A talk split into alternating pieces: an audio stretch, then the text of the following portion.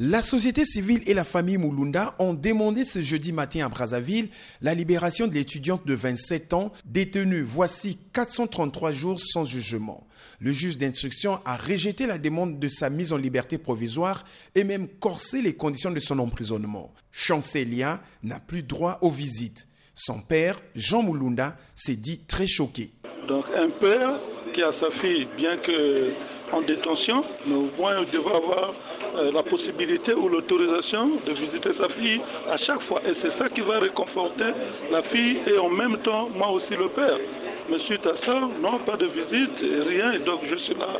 Je ne sais pas qu'est-ce qui se passe là-bas. Et même, je peux dire, je me demande même si elle est encore en vie. Elle est là-bas. Moi, je suis à la maison. Je ne sais pas ce qui se passe là-bas.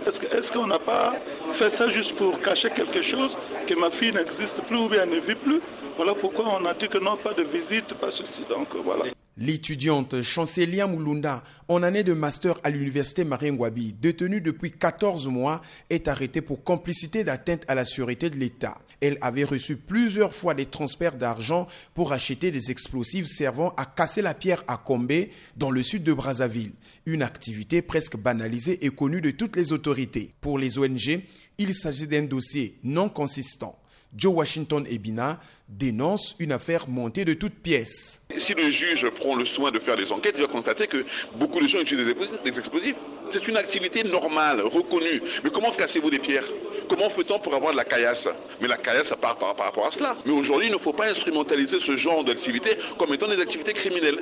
Mais nous ne comprenons pas comment une, jeune dame qui a simplement aidé à récupérer de l'argent et, des modiques sommes d'argent pour donner à une personne, aujourd'hui, elle est considérée comme étant une grande criminelle. Elle est considérée au même titre que euh, d'autres opposants.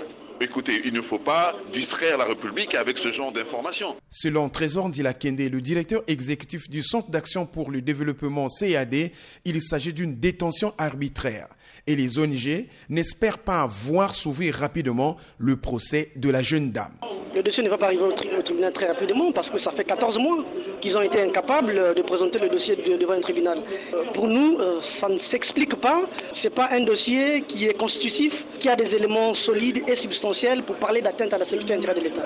C'est de l'arbitraire pur et simple que nous condamnons et la conséquence doit être la libération pure et simple.